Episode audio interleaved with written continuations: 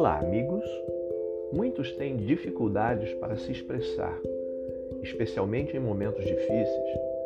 Mas se você ler e observar os salmos, logo perceberá o quanto precisamos aprender com o salmista sobre o assunto.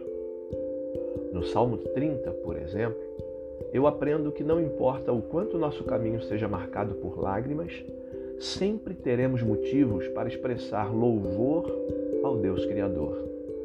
No versículo 4, ele diz: Todos vocês cantem de coração ao Deus eterno, agradeçam a Ele pessoalmente.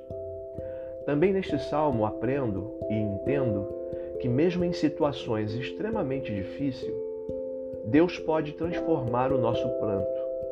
Mesmo quando o milagre não ocorra da maneira em que eu espero, eu e você podemos confiar nos caminhos do Senhor.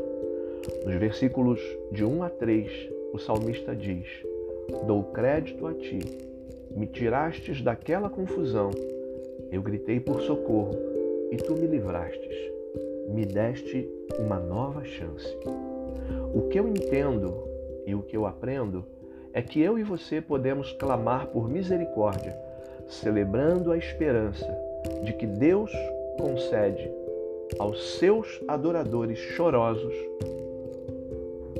a alegria, a transformação e uma realidade nova. No versículo 8 a 10, o salmista diz: Clamei, apresentei meu caso diante de ti o Senhor ouviu, foi bondoso, me livrou daquela situação difícil. Tenha alegria em Deus, sua fé estará firme.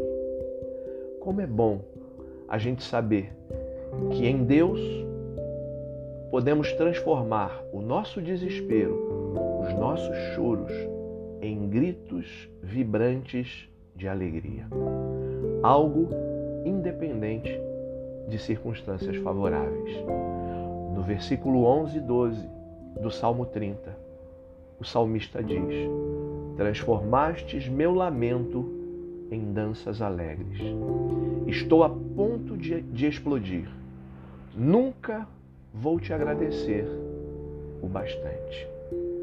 Que essa realidade seja hoje em sua vida, é o desejo do meu coração. Que Deus te abençoe em nome de Jesus. Amém.